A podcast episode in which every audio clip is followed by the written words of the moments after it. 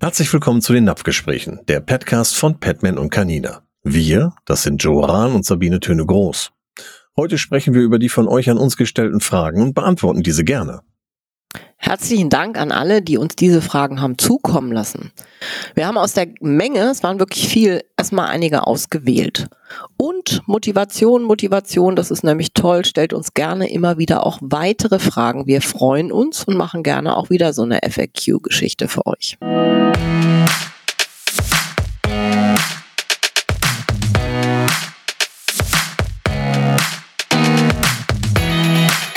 Napfgespräche, der Petcast.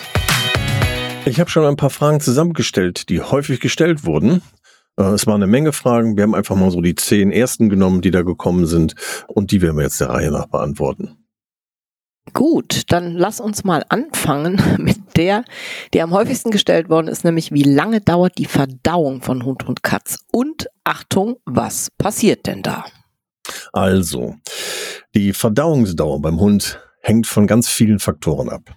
Das kann einmal die Größe des Tieres sein, die Rasse, das Alter, Ernährung, der individuelle Gesundheitszustand und so weiter und so fort. Auch die Rassedisposition. Das heißt, wir haben ja auch teilweise Qualzuchten, die gerade vorne im Brustbereich, da wo Magen und Darm so äh, zusammenkommen, Dünndarm, ähm, die werden schon ganz schön gequetscht und äh, da verändert sich dann auch schon mal ganz einfach die, die Verweildauer von der Nahrung.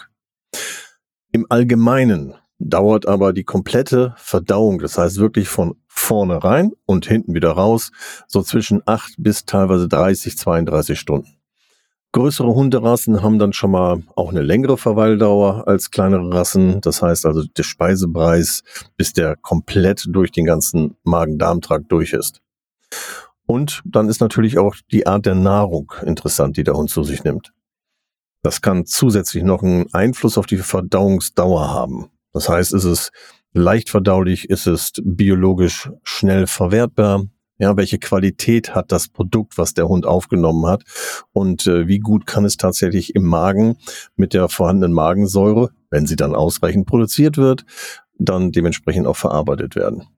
Und deswegen ist auch eine ausgewogene Ernährung gut für ähm, die Verdauung und das kann das Ganze dementsprechend natürlich auch erleichtern. Das heißt, wenn wir da gute Zusätze drin haben, wenn wir eine gute Qualität des Futters haben, ähm, ist es auf jeden Fall für den Magen-Darm-Trakt leichter, das Ganze natürlich auch ja, zu transportieren, zu verarbeiten, zu absorbieren und dementsprechend die Kanäle zu schieben, wo es hin muss. Absolut.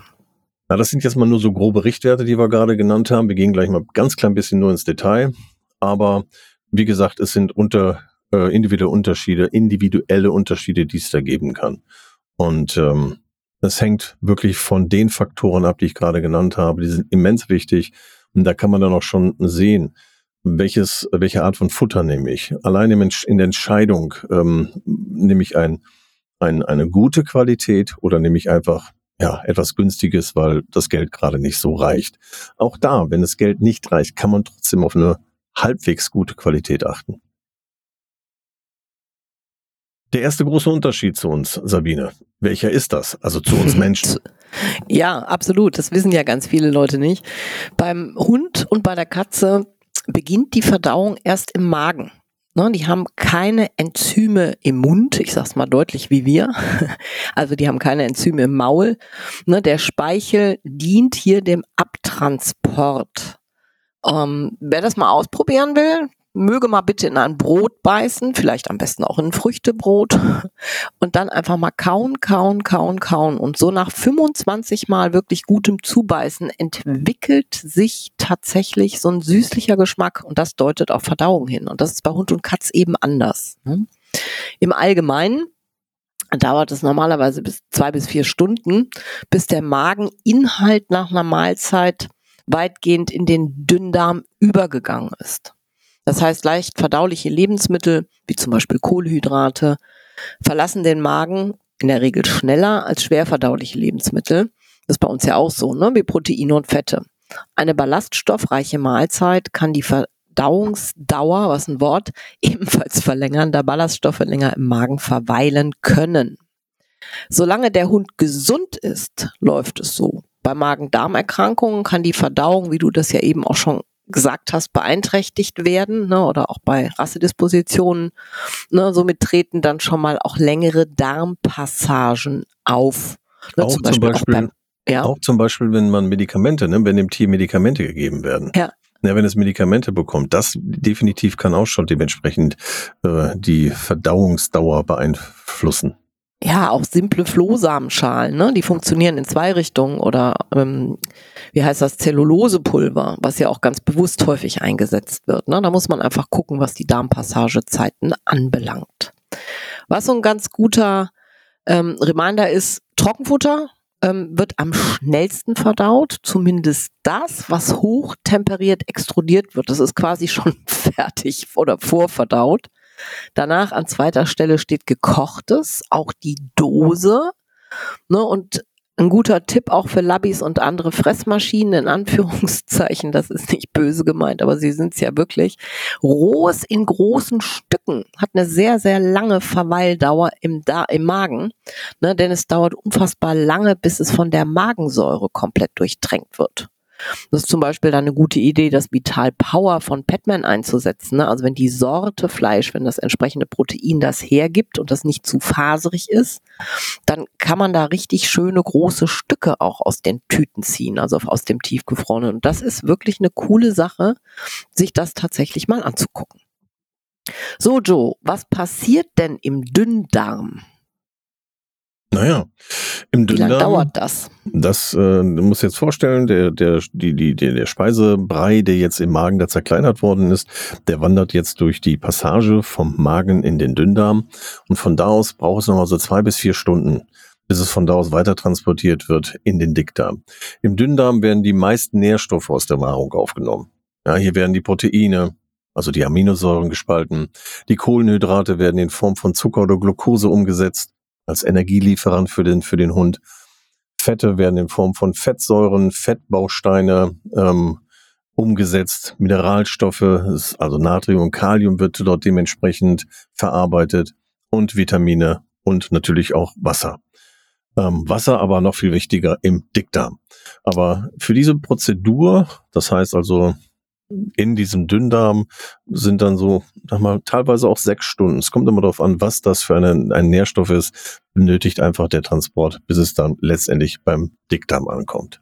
Ja, und was halt auch wichtig ist, Joe, ist, dass anständige Pro- und Präbiotika gegeben werden. Ne? Also, dass keine Dysbiose vorliegt. Das ist immer wieder, kommt ja auch fast wirklich in jedem Podcast von uns vor. Ja, weil es extrem ganz, wichtig ist. Ja, eine ganz wichtige Grundvoraussetzung ist zum Beispiel das Darmgel von Canina als Probiotikum. Hanfpulver oder Sticks ist auch nur ein Beispiel als Präbiotika oder auch Gemüse von Petman. Das funkt, also wir haben ja ganz viel Gemüsesorten. Das funktioniert auch wunderbar. Genau, und das ist auch zur Unterstützung in dem Moment äh, des, des Darmtransportes sehr wichtig. Ne? Also ähm, man muss sich ja ganz einfach den, den, den Dünndarm so vorstellen, dass es jetzt da durchtransportiert wird, sieht aus wie so ein Regenwurm, ja, der dementsprechend relativ schnell sich bewegt äh, durch diese Kontraktion. Und ähm, da geht dann der Speisebrei durch. Und da brauchen wir halt äh, auch äh, Ballaststoffe, dass das besser funktioniert. Und wir brauchen Flüssigkeit. Und ähm, damit dann auch dort der, der, der, der Dünndarm wirklich seinen Job machen kann. Und deswegen brauchen wir da Bakterien. Die Bakterien sind wirklich so das A und O da drin. Der Energielieferant für den kompletten Hund wird wirklich da, ja, wie soll ich sagen, dieses Biochemiewerk, ne, das findet dort statt. Mhm.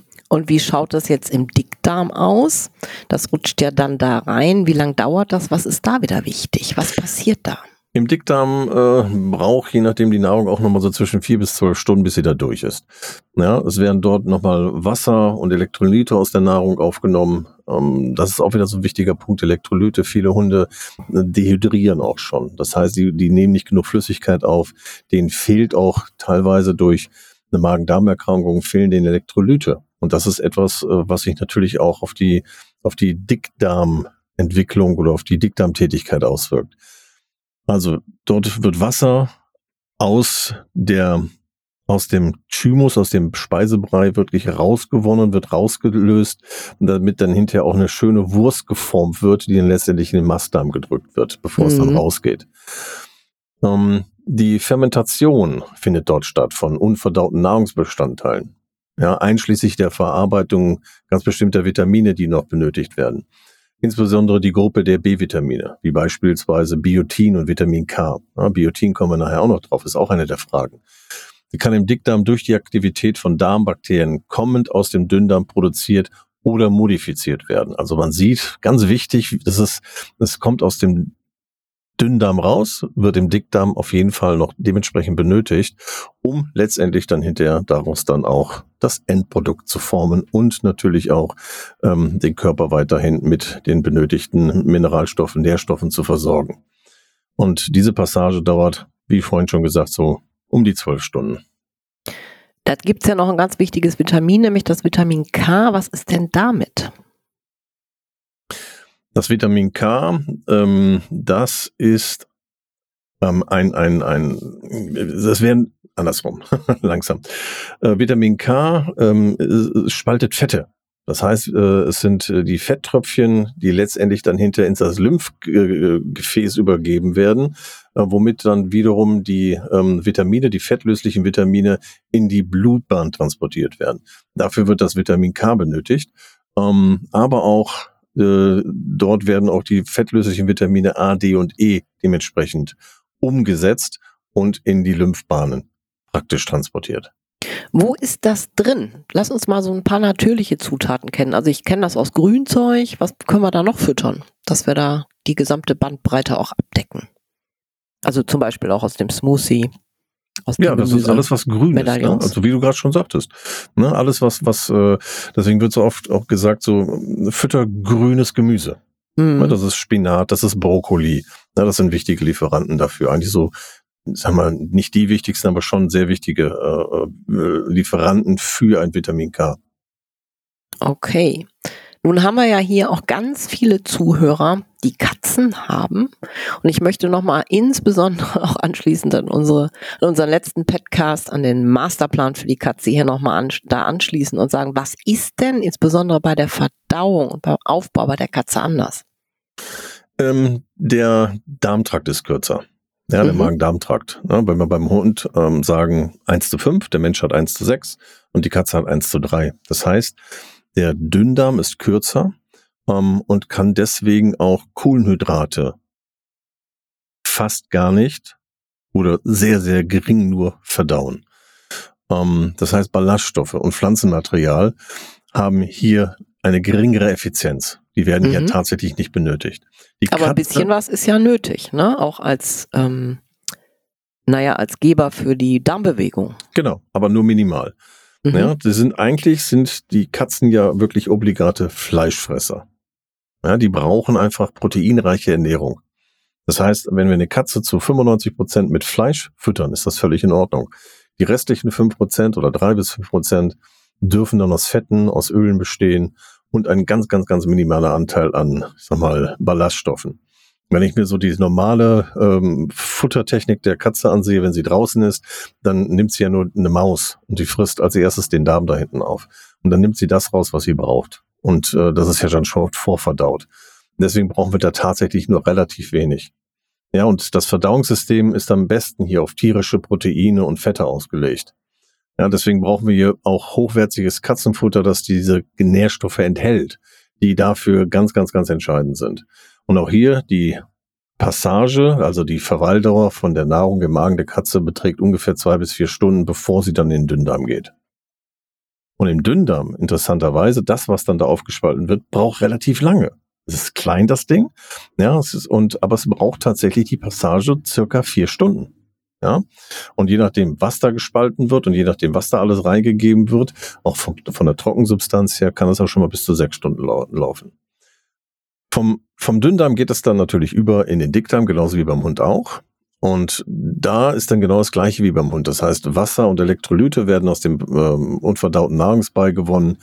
Und äh, auch hier ist die Verweildauer im Dickdarm bei der Katze kann nochmal 10, 15, 20 Stunden dauern, bevor es letztendlich hinten rauskommt.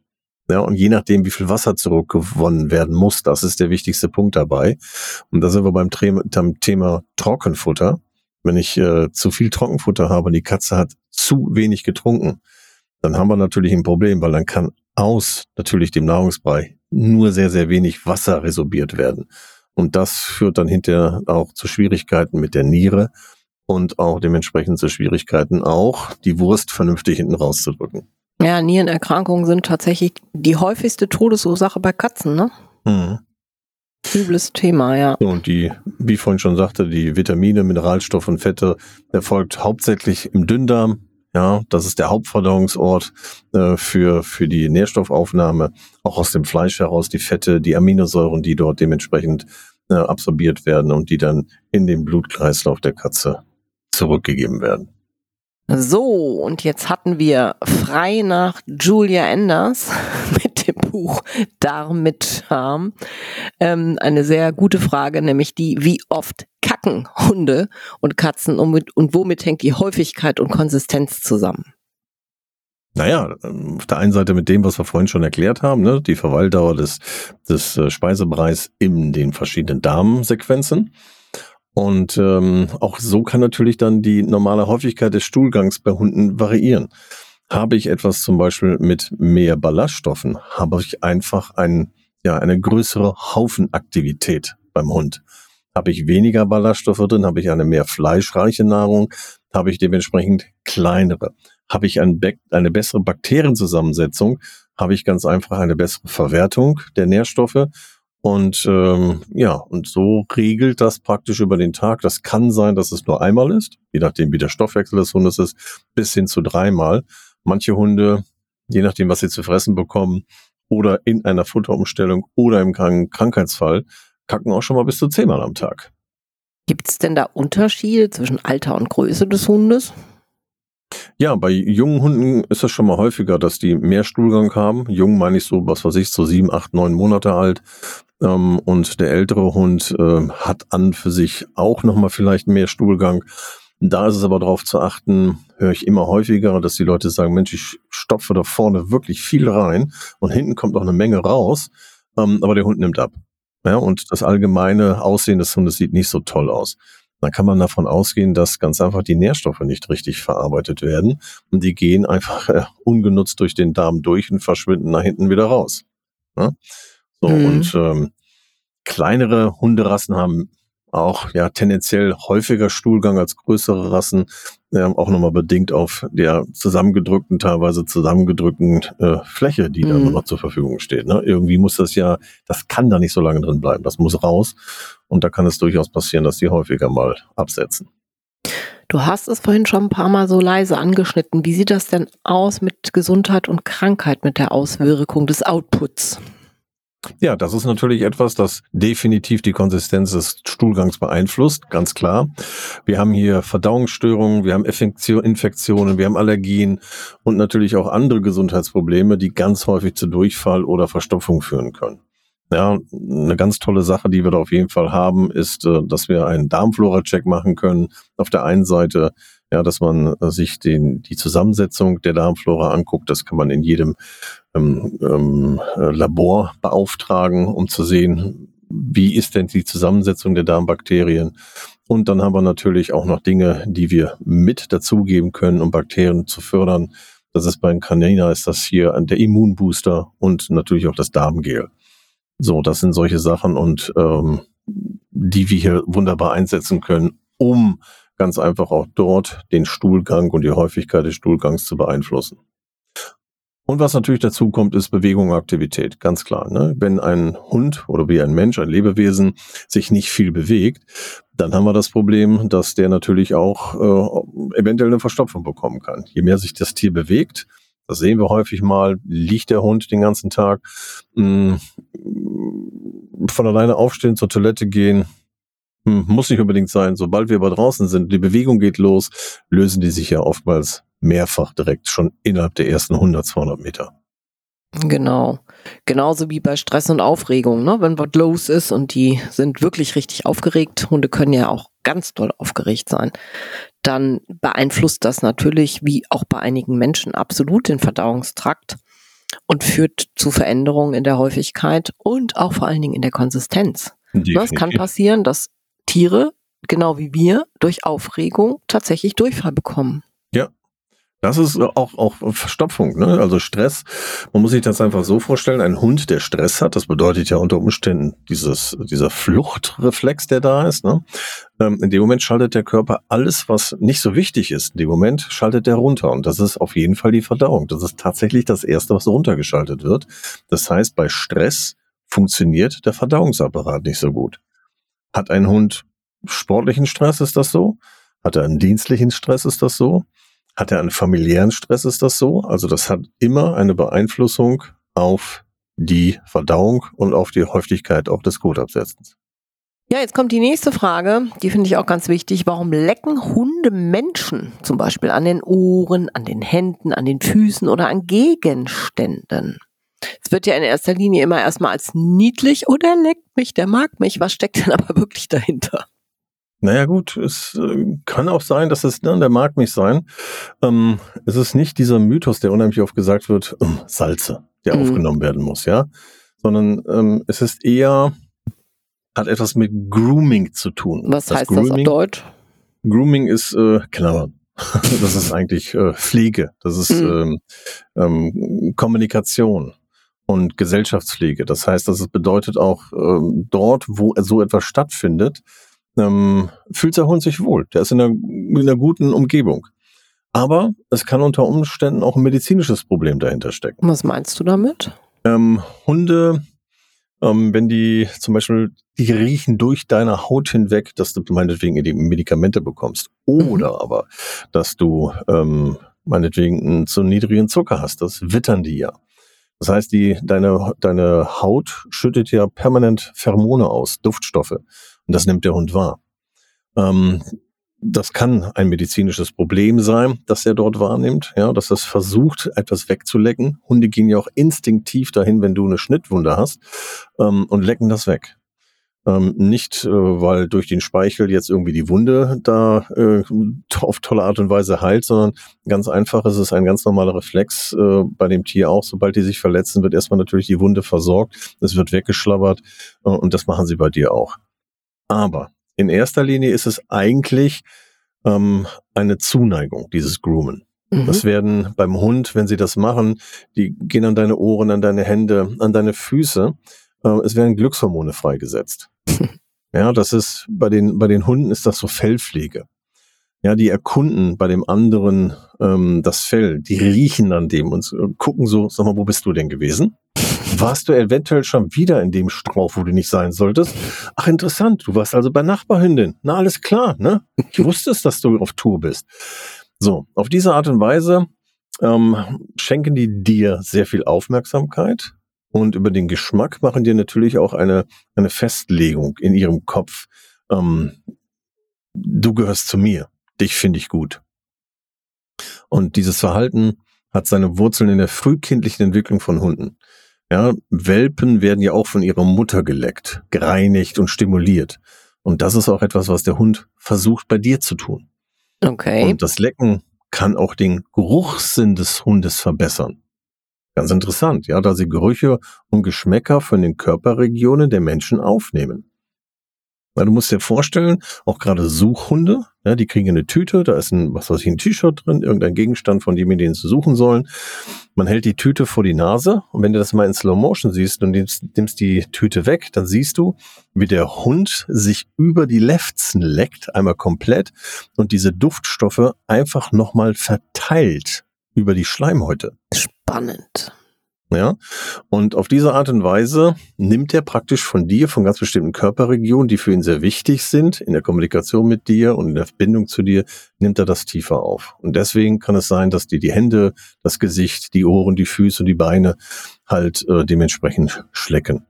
Und ähm, auch wenn die so die Füße so richtig oh, zwischen den Zehen noch am besten so die, ne, die, ähm, die Zunge dazwischen quetschen. Das ist nicht, weil sie den Käsegeschmack aufnehmen wollen, hm. sondern du musst auch mal gucken, wenn die jetzt bei, bei Welpen oder sowas, wenn die die abschlabbern, die machen ja auch jede Ritze sauber. Ja, und das ist einfach, ja, Tageszeitung lesen, Mensch, wo bist du gewesen, was hast du heute erlebt? Ja, ich nehme das in mich auf und ich gehöre zu dir. So, und das ist halt ein instinktives, angeborenes, ureigenes Verhalten von Hunden. Und das hat damit zu tun. Okay. dann haben wir ja aber auch oft so ein medizinisches Lecken, also wenn tatsächlich eine Problematik im Hund vorliegt. Ne? Also die Geschichte, dass der zum Beispiel was im Magen-Darm-Trakt nicht ha hat, dass da was nicht stimmt oder dass er übersäuert ist. Ne? Das kommt ja auch ganz häufig hier zum Tragen. Magst du ja, da bitte noch zwei Sätze zu sagen? Das finde genau. ich auch sehr wichtig. Es kann passieren, dass ein Hund zum Beispiel Gegenstände ableckt. Ja, das ist, ähm, der, der leckt an Eisen. Mhm. Ja, oder der steht an der Wand und leckt die Wand ab. Dann ist es etwas, wo du davon ausgehen kannst, dass die einen Mineralstoff oder einen Kalkmangel haben. Mhm. So, das ist schon ein Ding, da sollte man drauf achten, wenn die solche Gegenstände ablecken, die rostig sind ähm, und äh, oder die fressen, was weiß ich, ähm, irgendwie die kauen auf einem Stein rum oder sowas. Ne, das ist in dem Moment ist das tatsächlich der der eigentlich die Idee dahinter ist, ich möchte Mineralstoffe aufnehmen. Mir fehlt etwas. Das haben oftmals auch Welpen, die fressen sehr gerne Steine nicht nur auf der einen Seite, weil es ein beschissenes Angewohnheit ist. Auf der einen Seite ist es das, auf der anderen Seite ist es eigentlich die Aussage, Hilfe, mir fehlt was. Ja, oder auch Moor oder solche Geschichten draußen, ne? Erde. Genau, Erde. Zum Beispiel ist auch bei der Übersäuerung, ja, wenn die ganz stark übersäuert sind, dann fressen die kein Gras mehr, sondern dann beißen die richtig in, in Grassoden rein und fressen hm. richtig Erde. Suchen nach Moor quasi. Ja. Und nach Huminsäuren. Okay. Vielen lieben Dank. Jetzt kommen wir noch zu einer Frage, nämlich es geht vielen Menschen auch darum, wie viel Eiweiß hat Huhn und Fleisch und Fisch generell? Ja, ähm, das ist natürlich eine ganz, ganz, ganz wichtige Frage und vor allen Dingen auch muss man wirklich gucken, ähm, welches, welches ähm, Produkt von Fleisch haben wir, welches Produkt von Fisch haben wir. Ähm, einen großen Anteil an Proteinen sind einfach in Geflügeln enthalten. Mhm. Ja, wir haben Hühnchen, die haben zum Beispiel 31 Gramm Protein pro 100 Gramm. Ne, das Hähnchen, der Hähnchenschenkel hat 30, die, Bru, die, die Pute hat 29 und ähm, das Lamm hat 25. Ja, und dann variiert das weiter nach unten. Ja, dann sind wir beim Rind mit 26 Gramm. Ähm, den höchsten Fettanteil hat dann in dem Moment schon wieder ähm, das Lamm mit 20 Gramm pro 100 Gramm. Ähm, dann gefolgt von ähm, was haben wir noch? Ähm, das das, das ähm, Schweinefleisch, ja, äh, hat dann schon 12 Gramm. So, und das sind so die, die wichtigsten Eiweißträger, die da sind. Ähm, Fisch kommt es wieder darauf an, welchen Fisch man nimmt, aber die meisten Fischsorten, meistens ist es ja irgendwas mit Lachs. Ja, da sind wir bei 20, teilweise 22 Gramm äh, pro 100 Gramm mit 13 Gramm Fett pro 100 Gramm. Ja, okay. Also das sind so die meisten Eiweiß- und Fettlieferanten. Mhm. Ich habe hier noch eine kleine Anmerkung, nicht, dass es nachher einen Shitstorm gibt. Ich glaube, das gibt es bei Podcasts auch. Schwein natürlich bitte immer nur gekocht geben, niemals roh. ja. Okay, das wisst ihr aber alle, ihr lieben Zuhörer. So, jetzt kommt eine nächste Frage, nämlich was ist in Biotin enthalten, da es so wichtig ist? Ja, Biotin, hatte ich ja vorhin schon gesagt, ist natürlich auch im Verdauungstrakt ein wichtiger Part, der gelöst wird und ins Lymphsystem, über das Lymphsystem ins Blut, in die Blutbahn abgegeben wird, ist das sogenannte Vitamin H oder Vitamin B7. Das ist Biotin. Das mhm. ist ein B wasserlösliches B-Vitamin. Ja, das ist sehr wichtig ähm, für die Gesundheit von Haut, von Fell, von Krallen, und ähm, das sollte immer darauf geachtet werden, dass das in einem guten Maß gegeben wird. Genauso in Kombination mit Zink. Zu Zink kommen wir nachher auch noch. Aber mhm. Biotin ist für den Hund essentiell wichtig für eine gute Gesundheit der Haut, der Barriere, praktisch auch von Bakterien, die von außen natürlich auch versuchen, auf den Hund zu kommen und dann ins Innere vorzudringen. Um mhm. die Hautbarriere dementsprechend gut hinzustellen. Alles klar. Ja, vielleicht mal so ein paar Lebensmittel, wo es drin ist. Ne? Leber, insbesondere Rinderleber, ist eine super Quelle für Biotin. Eigelb ist klasse. Ne? Die meisten wissen, dass wenn wir ein rohes Ei füttern und trennen nicht Eigelb und Eiweiß, das Eiweiß, da ist ganz viel Abidin drin, ne, die Biotinaufnahme verhindert. Wenn man es aber kocht, ist alles Paletti. Hühnerfleisch enthält viel Biotin und ist eben auch ein ganz häufiger Bestandteil in vielen Hundefuttermitteln. Ne, Fisch und Makrele enthält sehr viel Biotin. Nüsse und Samen, ja, die dürfen wir füttern, bis auf Macadamia-Nüsse dürfen alle Nüsse gefüttert werden. Erdnüsse, Mandeln und Sonnenblumenkerne sind wahre Biotinquellen. Ja, und dann haben wir auch noch Gemüsesorten. Äh, da kommt wieder Joes Brokkoli, auf den steht er ja total, nicht nur für sich, sondern für seine Huskies. Hallo. Karotten, Spinat und Süßkartoffeln. Ne, Süßkartoffel ist ja eigentlich keine Kartoffel, sondern ein Gemüse in dem Sinne. ähnlich wie Kürbis, enthält eben auch viel Biotin, wenn auch in geringeren Mengen. Ja, und dann haben wir natürlich auch noch die Hefen. Hefen sind ja unheimlich lecker auch. Das ist eine tolle Quelle für Biotin und wird eben auch ganz oft als Nahrungsergänzungsmittel in Hundefuttermittel verwendet.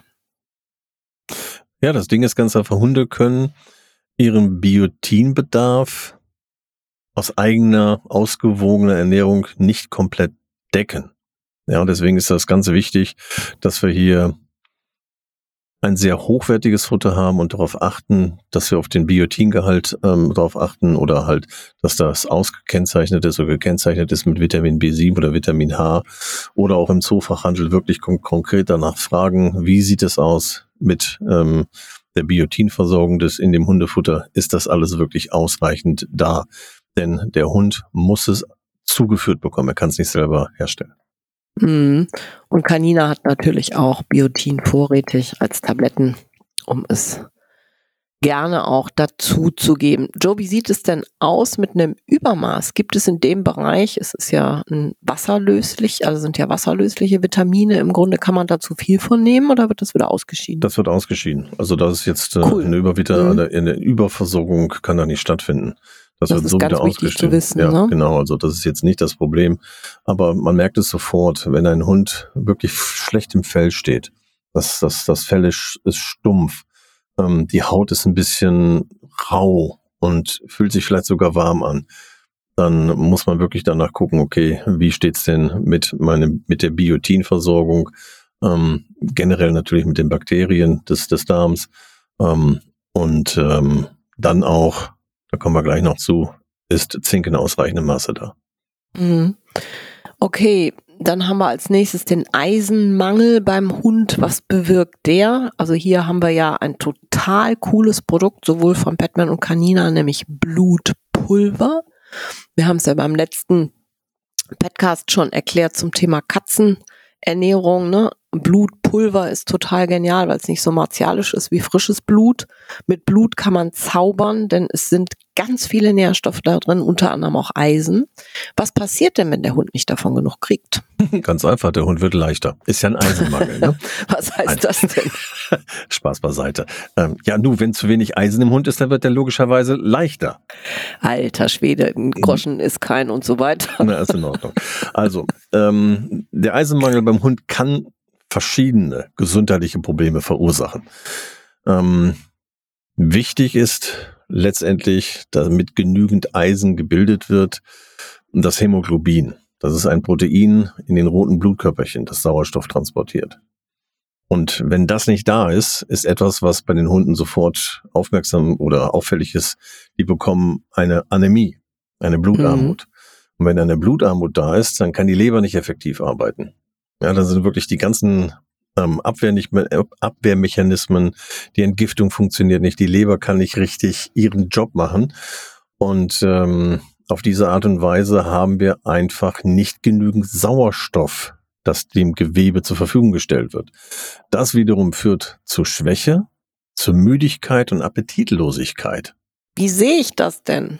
Verminderte ich meine, körperliche Leistungsfähigkeit. Das ist das nach außen hin, ne? Du siehst, es ist ja. eine verminderte Leistungsfähigkeit des Hundes. Der wird träge, der wird müde, der ist antriebslos. Ähm, und ähm, das sind schon mal sehr viele häufige Sachen, wo du merkst, so, äh. und auch das Fell, ne? Du merkst auch wiederum, wie beim Biotin vorhin, das Fell wird stumpf. Und die Schleimhäute, denke ich, die sind da auch ganz gut mal zu beachten. Ne? Einfach mal Lefzen hoch, gucken, wie sieht's aus einmal draufdrücken, gucken, wird das innerhalb von zwei Sekunden oder innerhalb von einer Sekunde wieder richtig schön durchblutet, ne? So, oder haben wir eine gelbliche Verfärbung der Schleimhäute, der Augen oder im Zahnfleisch. Das sind alles so wichtige äh, Dinge, die auf einen Eisenmangel hindeuten können. Ja. Ich sag ja, mit Blut kann man tatsächlich Kuren machen. Ne, das schadet nicht, das nützt ganz viel und insbesondere an dieser Stelle möchte ich gerne darauf hinweisen, dass das eine sehr einfache Geschichte ist, mit dem Blutpulver zu arbeiten, denn auch Herz-Kreislauf-Probleme sind häufig oder hinter einem Herz-Kreislauf-Problem steckt häufig ein Eisenmangel. Ja, ganz gemein wird es dann auch, finde ich, äh, wenn das nicht beachtet wird und der Hund wird trotzdem zu seiner Auslaufrunde gezwungen. Ja, ja. Ähm, der ist antriebslos, der ist ein bisschen ja schwächlich drauf oder sowas und trotzdem denkt man so, ach komm, Bewegung tut gut, äh, wir gehen ans Fahren und fahren. Der Hund läuft. Mhm.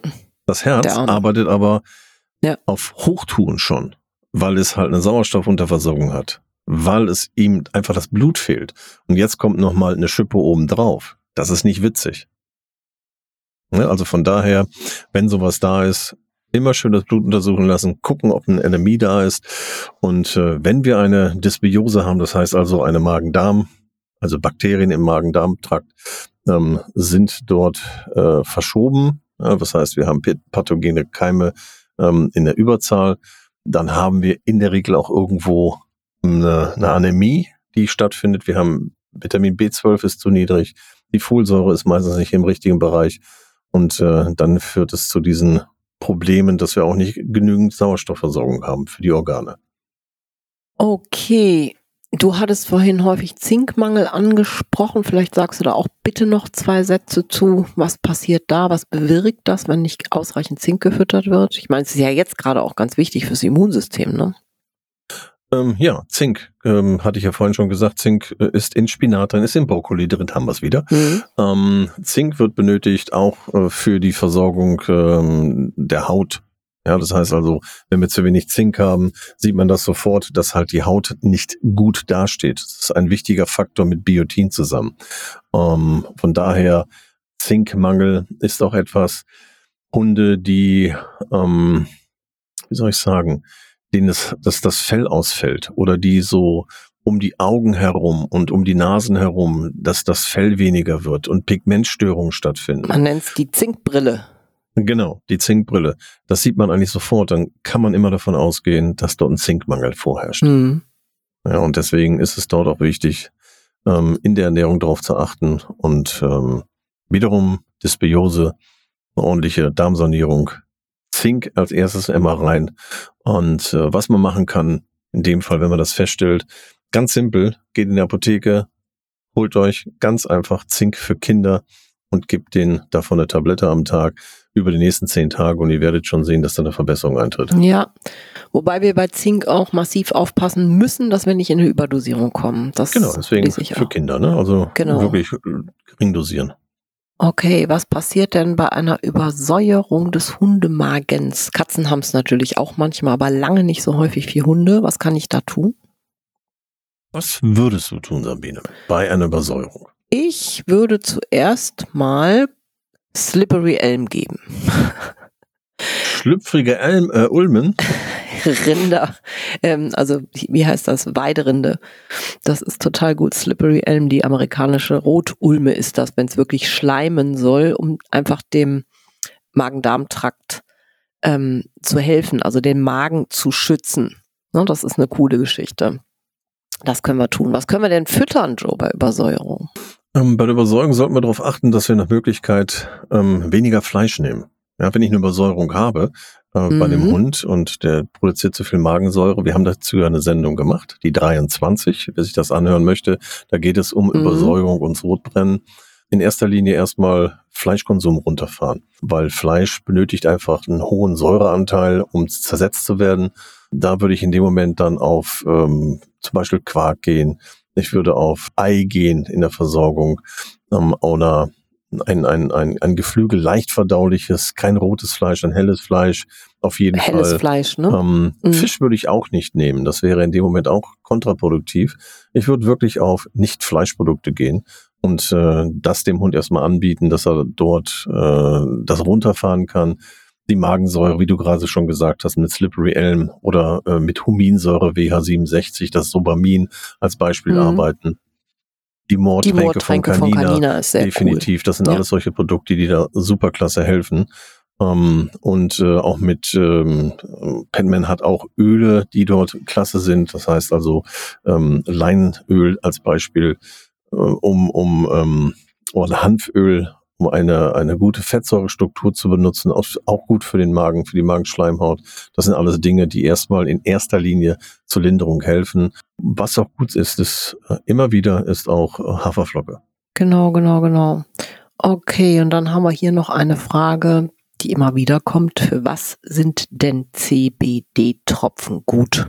CBD-Tropfen sind auf jeden Fall gut bei ähm, sagen wir, Schmerzlinderung, Entzündungen, Stress und Angst ja, die da drin ent, enthaltenen Wirkstoffe in dem, äh, in dem CBD-Öl ähm, sind genau das. Das ist ein Cannabidiol, ja, ohne dass mhm. da jetzt, äh, ich sag mal, der, der rauschende Faktor drin ist. Die Psychogene, der, ja, nein, genau, die Psychogene. Psychogene. Ne? Und äh, das Öl selber ist halt ein, ein, ein sehr starkes Öl, was in dem Moment auch dem Verdauungstrakt hilft und auch sich auswirkt auf die Psyche um das mal ganz kurz zu sagen.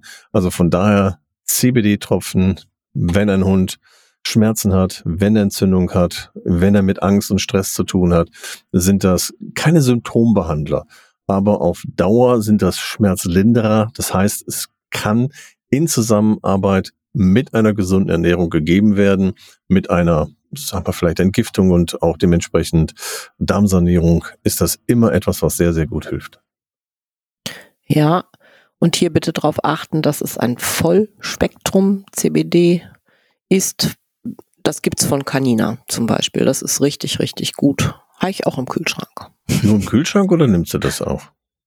Ich nehm's, deswegen steht es im Kühlschrank. Kühlschrank Ansonsten wird der Kühlschrank doch freigehalten. Direkt neben dem Gin, Ach, ach so, okay. Hei, hei, hei, ähm, was man auch gut machen kann mit CBD-Öl, ist es zum Beispiel ähm, es topisch verwenden. Das heißt auch von außen auf die Haut drauf. Ja, mhm. Mückenstiche. Genau. Wenn du solche Klasse. Sachen hast, ja, dann kannst du dementsprechend auch das CBD-Öl nehmen.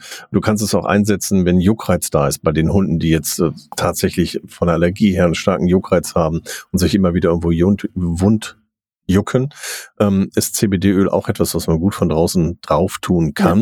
Ja. Gleichzeitig Zahntumore, ja, solche genau. Sachen, die Hunde ja auch Genau, haben, das ne? ist aber immer in Verbindung mit holistisch gesehen, der Rest muss auch geheilt werden. Klar. Und wenn ich es nur mache, äh, um meinetwegen eine Allergie wegzubekommen, wird das nicht funktionieren. Ähm, das halt ab. Auch von innen kommt dann hinterher der ganze Scheiß in Anführungsstrichen wieder raus. Und dann fängt es wieder von vorne an.